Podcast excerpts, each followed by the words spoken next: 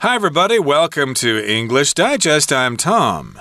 Hi, I'm Stephanie. It's our history unit, mm. and we're talking about kites more than just entertainment. Indeed, we kind of take kites for granted.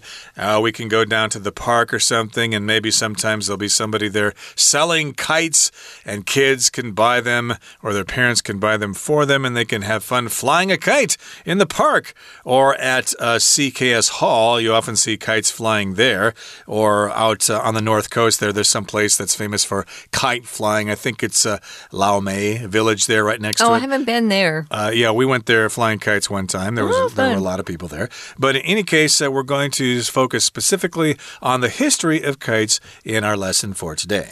Yeah, I didn't know that they went so far back in history. So we're going to learn more. Stay tuned. We're going to read through the entire lesson.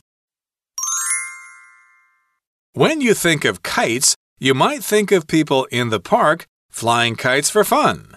In fact, throughout their history, kites have been used for much more than amusement. They have evolved over time and brought about numerous benefits to civilization. The earliest record of a kite is from Mozi, a philosopher during China's Eastern Zhou dynasty, 770 BC to 221 BC. His kite was a bird made of wood with a string attached to it. During the Eastern Han Dynasty, 25 AD to 220 AD, paper kites emerged and kites were formally named. They originally helped soldiers measure distances and wind direction. As kites spread to other parts of Asia, each country developed a distinctive way of using them. In Japan, kites became part of religious ceremonies. They were used to bring good luck to harvests. In Korea, Kites were flown to symbolize the letting go of bad luck and welcoming of good fortune. Kites were first brought to the Western world by Marco Polo, who supposedly first saw a kite in 1282. In the 16th and 17th centuries, other sailors also brought kites back from expeditions to the east. They were used in science experiments, such as Benjamin Franklin's 1752 experiment with electricity that led to the invention of the lightning rod. Experimentation with kites also caused a breakthrough that led to the invention of the airplane. Since World War II, though, kites have been mainly used as a source of entertainment. Nevertheless, it's interesting to know that this simple toy has more than 2,000 years of history behind it. Okay, guys, kites more than just entertainment. Yeah, uh, a big chunk of American history uh, surrounds Benjamin Franklin. Uh, one of our founding fathers, for using a kite to experiment with electricity. I don't think he knew or maybe he did, how dangerous it was mm. to be uh, experimenting with electricity. I think of all of the grass huts and the homes that must have been struck by lightning that just, you know, were burned down. Uh, but we now have those lightning rods on our homes and our cars that kind of help us a little bit. So, anyway, getting back to kites. Kites go back much further than I ever thought. I thought they were more recent, maybe like the 1500s. Of course, I'm wrong. And we're going to find out about the history today. Yep, they're more than just entertainment. Of yeah. course, you can learn about their history as well. So, when you think of kites, you might think of people in the park flying kites for fun. Indeed, if you mention the word kite to somebody, uh, they'll think of those toys that kids are playing with in the park, or maybe even adults, where you have a kite attached to a string and it's flying high in the sky. Some kites, of course, can move around. There are different ways to make them move, and and it can be a hobby for some people. And of course, there are kite festivals around the world. I think there's a big one in Japan that has uh, kites there. Sometimes they're really big with many different sections and things like that. But for the most part, we just think of kites as being for fun.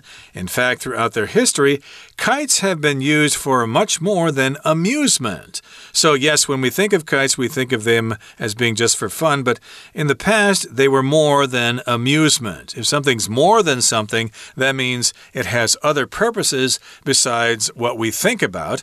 So, yes, mm -hmm. kites, I guess guess, were not only for fun, but they were used in other applications as well. Amusement is when you just have fun, you try to entertain yourself, or you are entertained by others. Like, what do you do for amusement? Well, I like to uh, go out with my friends and have a meal in a restaurant, or we like to go for mountain uh, mountain bike rides in the forest or something like that. That's what you do for entertainment or amusement. And they have evolved over time. To evolve just means to change slowly over time. So, a lot of things we have today have evolved over time, and kites have as well. Uh, they've brought about numerous benefits to civilization.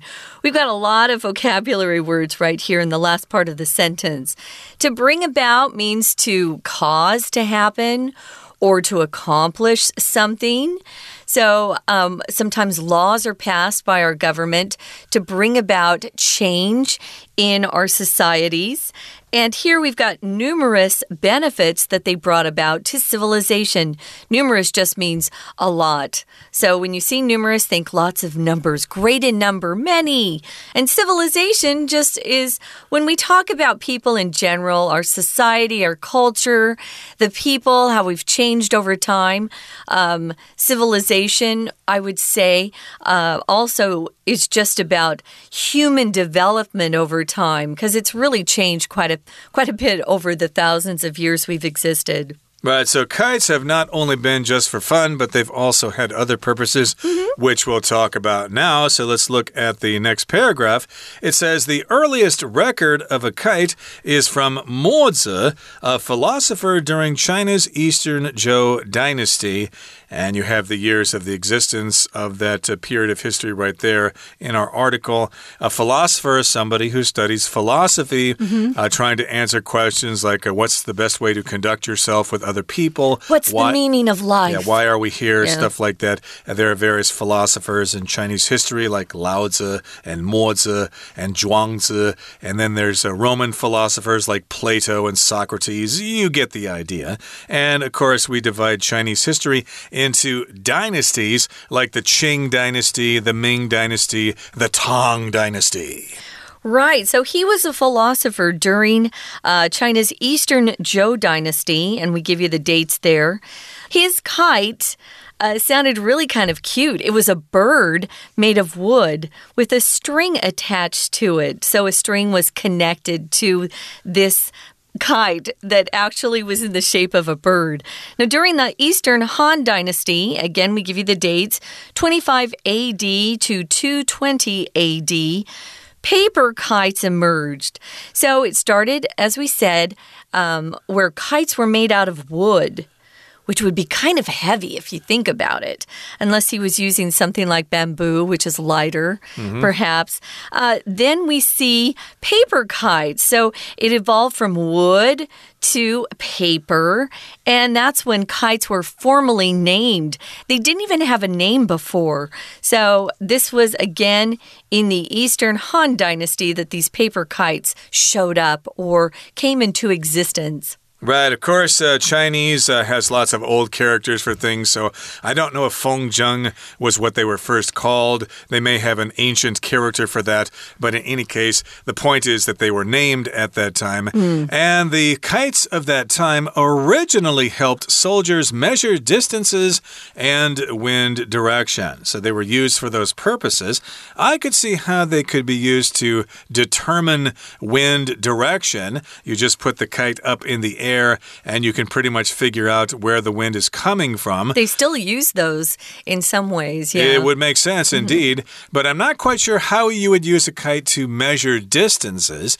Uh, you can probably discuss that amongst yourselves, but uh, the point is, is that that's what they were used for back in the day. Mm -hmm. So as kites spread to other parts of Asia, each country developed a distinctive way of using them. We've seen this with lots of bits and pieces of culture.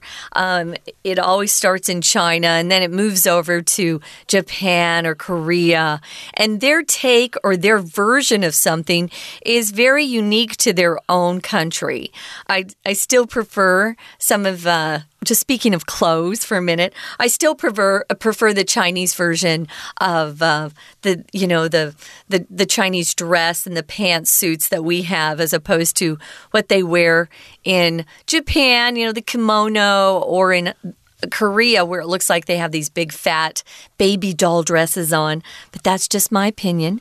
So things change as they move from each country, and they had their own distinctive way of using kites. What did they do in Japan, Tom? Okay, let's go to Japan. In Japan, yeah. kites became part of religious ceremonies.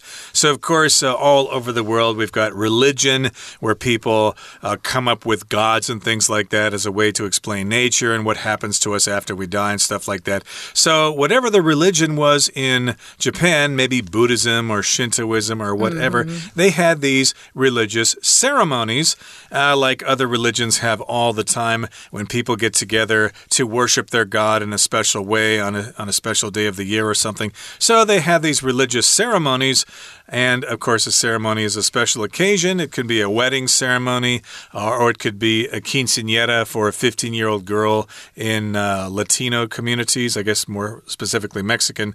But uh, yes, indeed, they had religious ceremonies back in Japan, and they used kites as part of those ceremonies. They sure did. Uh, they were also used to bring good luck to harvests.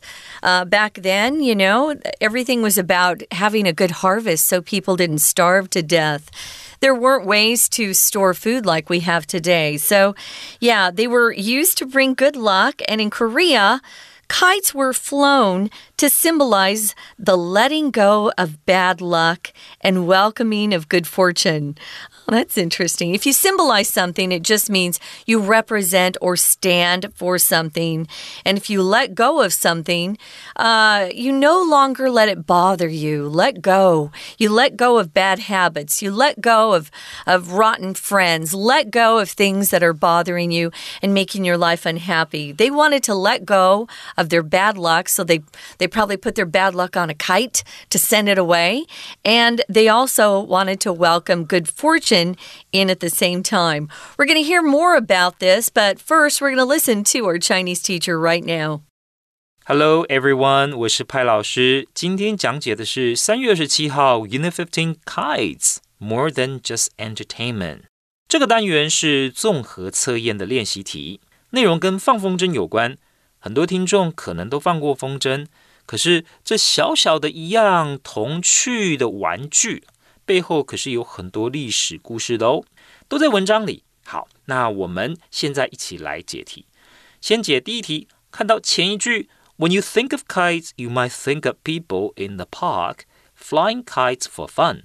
想到风筝，可能会想到公园里的人为了好玩放风筝。接着就是题干本身了。好，空格，Throughout the history, kites have been used for much more than amusement。 意思是空格。纵观历史，风筝的用途远远不止娱乐。再看后一句，风筝随着时间的推移演变，并为文明带来无数的好处。空格的上一句提到说，一般人提到风筝，只会联想到风筝很好玩。下一句呢，就在说整个历史当中，风筝的用途不只是娱乐而已。这两句。有冲突的地方，所以第一题答案选 A。In fact，表示事实上真实情况和一般想象是有差距的。那我们看其他三个选项分别什么意思？For instance，比方说，After all，毕竟；In particular，是尤其是。再来第二题，前面提到最早的风筝记录来自中国东周的思想家墨子。接着请看题干，这一题四个选项都有动词 attach。那只是它们的形态是有变化的。这一题考的是文法概念。墨子的风筝是木做的鸟，有条绳子系在上面。It 代替的就是 a bird made of wood。要判断这里的动词 attach 要用哪个形态，要先看呢绳子跟 attach 的关系。attach 的意思是把什么系服到什么。绳子不是 attached 的主词，而是 attached 的受词，所以我们用过去分词。因此，第二题选 A。好，那紧接着第三段，请看第三题。As kites spread to other parts of Asia, each country developed a 空格 way of using them。第三题哦，这个题干的意思是，随着风筝传播到亚洲其他地方，每个国家都发展出一种空格使用方式。第三题考单字，我们看四个选项分别是什么意思？A adolescent 青少年的，B beloved 心爱的，C spacious 宽敞的，D distinctive 独特的。考量后面的句子分别介绍日本的风筝祈求丰收，韩国放风筝可以趋吉避凶，所以第三题答案选 D distinctive，表示亚洲各国各自发展出独特的风筝使用方式。We're going to take a quick break. Stay tuned. We'll be right back.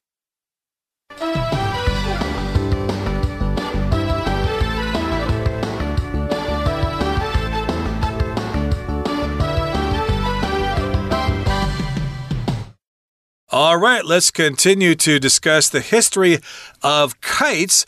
Uh, we first mentioned in today's program that they were probably invented in China. Mozi had a bird made of wood with a string attached to it, and later kites were used to help soldiers measure distances and to determine wind direction.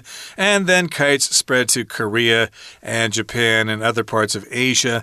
In Japan, kites were part of religious ceremonies, and in Korea, they flew kites to let go of bad luck and to bring in good fortune. Now, we're going to talk about kites in the West. Kites were first brought to the Western world by Marco Polo, who supposedly first saw a kite in 1282. So, mm. we often talk about uh, Eastern civilization, each Eastern culture spreading to the West through this guy named Marco Polo.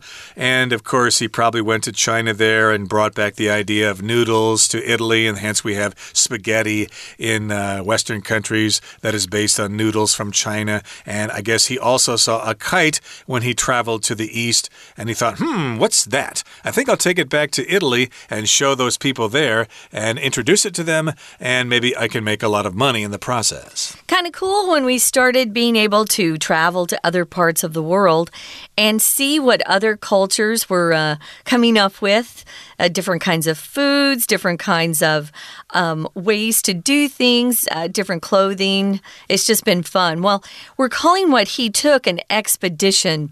An expedition is a journey. It could be a voyage taken on the sea uh, or across land, and it's usually undertaken by a lot of people. So, this group of people has a purpose, they have a purpose in mind. Maybe they want to go explore, maybe they wanted to go conquer another country, which means take over control uh, by, by through war.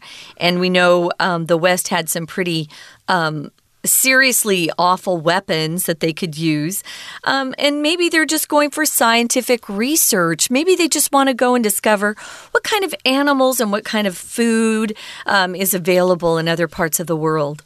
Exactly. So they took these expeditions to the east and they were used in science experiments as well, such as, for example, Benjamin Franklin's 1752 experiment with electricity that led to the invention of the lightning rod. Uh, we're taught about that in school in America about Benjamin Franklin flying a kite and discovering electricity, although I think people knew about electricity before that. He just figured out a way to use that electricity and to invent the lightning rod, which is a piece of metal that sticks up out of the surface of something, and then lightning will strike that as opposed to something else. Yeah, so he was out there trying to see what he could uh, come up with. He was very inventive and very clever. Um, he also wrote some great things if you ever get a chance to read any of his books. He just was a very insightful guy, and he came up with this invention of the lightning rod. Now, experimentation with kites also caused a breakthrough that led to the invention of the airplane.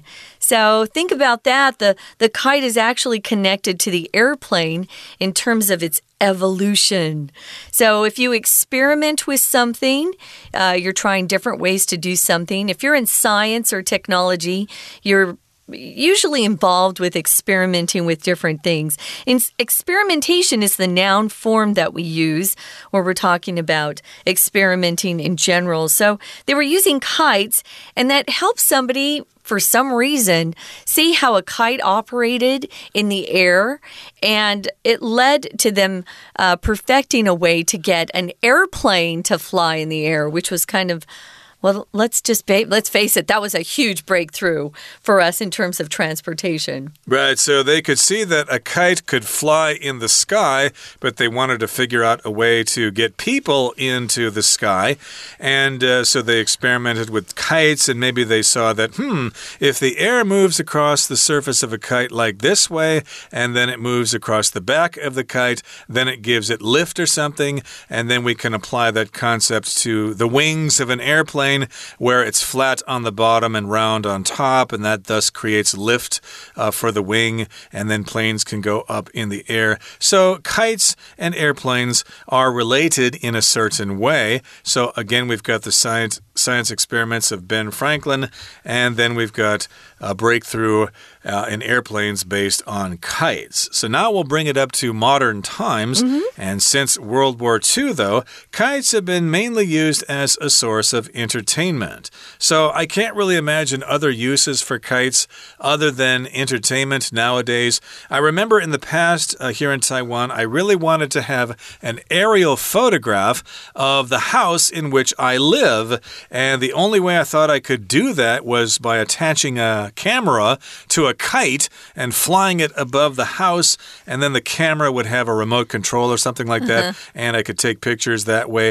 Uh, I never actually did that. Was this before drones were invented? Uh, yes, indeed. Nowadays, of course, it's really easy with drones, but uh, this, of course, was before uh, the era of drones, and maybe it was a good idea, maybe it wasn't. You, but uh, it's pretty yeah. hard though because the camera's heavy, right? Uh, right. So you would have had to use a, a point and shoot camera or something like that that came with a remote control. Oh. But then oh. I realized that, well, remote controls for those cameras only have a limited range of a couple of feet or something. So if the kite is high up in the sky, it probably won't be able to send a signal to the camera to take the picture. And then, of course, you can't control the angle and things like that. You might just get a picture of a cloud or something. But of course, nowadays it's really easy to do such photographs with drones. Yeah, so much has changed. Um, as you were talking, I also thought about Google, just going to Google Earth and trying to get, you know, a shot of your house nowadays. So, mm. yeah, things have changed, but kites, as we said, are mainly used as a source for entertainment. When I was last traveling in Asia, um, I ran into a vendor in a country and bought a lot of cute looking kites that all look like animals for my nieces and nephews and sent them home. Kites um, differ here in Asia than, say, the kites that you buy in America, just because our culture's different. And I think the, the little kids especially enjoy seeing what's out there in the world. So they were kind of excited to get those. Uh, the kites I grew up with, at least um, the last couple years, uh, that I was flying kites, they were more um, made out of light plastic material. But the kites that I sent home to my nieces and nephews were a very fine paper, like uh, bamboo sheets or something. It was really kind of interesting. But you had to be careful with them, but they were so adorable. So, yeah, nowadays they're just used as a source of entertainment. I often will walk through Sun Yat sen Memorial Hall area on my way to and from work. There's some recording work that we do over there, Tom and I do. And yeah, they're always, usually always dads and kids out there trying to fly their kites on windy days. It's kind of fun. And some of them are quite good. So it says here in the last line, nevertheless, it says, uh, even though we're using them as a source of entertainment, it's interesting to know that this simple toy has more than 2,000 years of history behind it. So if you're studying history, uh, you know, you might look into the field of ancient toys. That would be an entertaining thing to study and do research on, I think, if I were in college. I should also say sometimes if we want to tell someone to buzz off, Mm. sometimes we say, Why don't you go fly a kite? Yeah, get lost. Get out of my face or whatever. Yeah. And I did also want to mention the sport of kite surfing, Oh. uh, which is based on kites. And you can do that here in Taiwan. There are some kite surfing clubs, I think down in Taichung and maybe in Kaohsiung and Penghu or places like that. So that's another use for kites as well. It'd be fun. It's used for entertainment. Okay, that brings us to the end of our explanation for today. Let's listen now to our Chinese teacher. 我们继续看第四段第四题。风筝最早是由 Marco Polo 马可波罗空格，据说他在一二八二年第一次看到风筝。这一题我们得从后面找线索。空格下一句中的 expeditions to the east 显示有其他西方的水手到东方探险。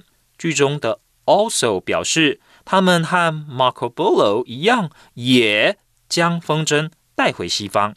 所以第四题答案选 B brought to the Western world，表示风筝最早是由 Marco Polo 带到西方世界的。好，再来文章接着提到风筝也运用到了科学实验上，例如富兰克林一七五二年做了电学实验，后来呢促成了避雷针的发明。最后第五题和风筝相关的实验也造成空格，造就了飞机发明。这一题一样要从上下文的语义来找出适当的单字。我们看四个选项，分别是 A illusion 是错觉的意思，B disaster 是灾难，而 C breakthrough 是突破，D impression 是印象。那我们从上下文就可以了解到，科技的进展都是在追求关键的突破。因此呢，第五题我们选 C。第五题选 C，就是 make a breakthrough 突破。好，那呃前面呢，我们回到句子这里讲到 experimentation with kites also caused a breakthrough that led to the invention of the airplane。所以等于是有人拿风筝来做实验，那做了这个实验以后，也发生了一个很大的突破。什么样的突破呢？这技术上的突破，甚至于呢，让后来他们可以顺利的发明飞机。而后面讲到，since World War II though，然而呢，从二次世界大战开始，kites have been mainly used as source of entertainment。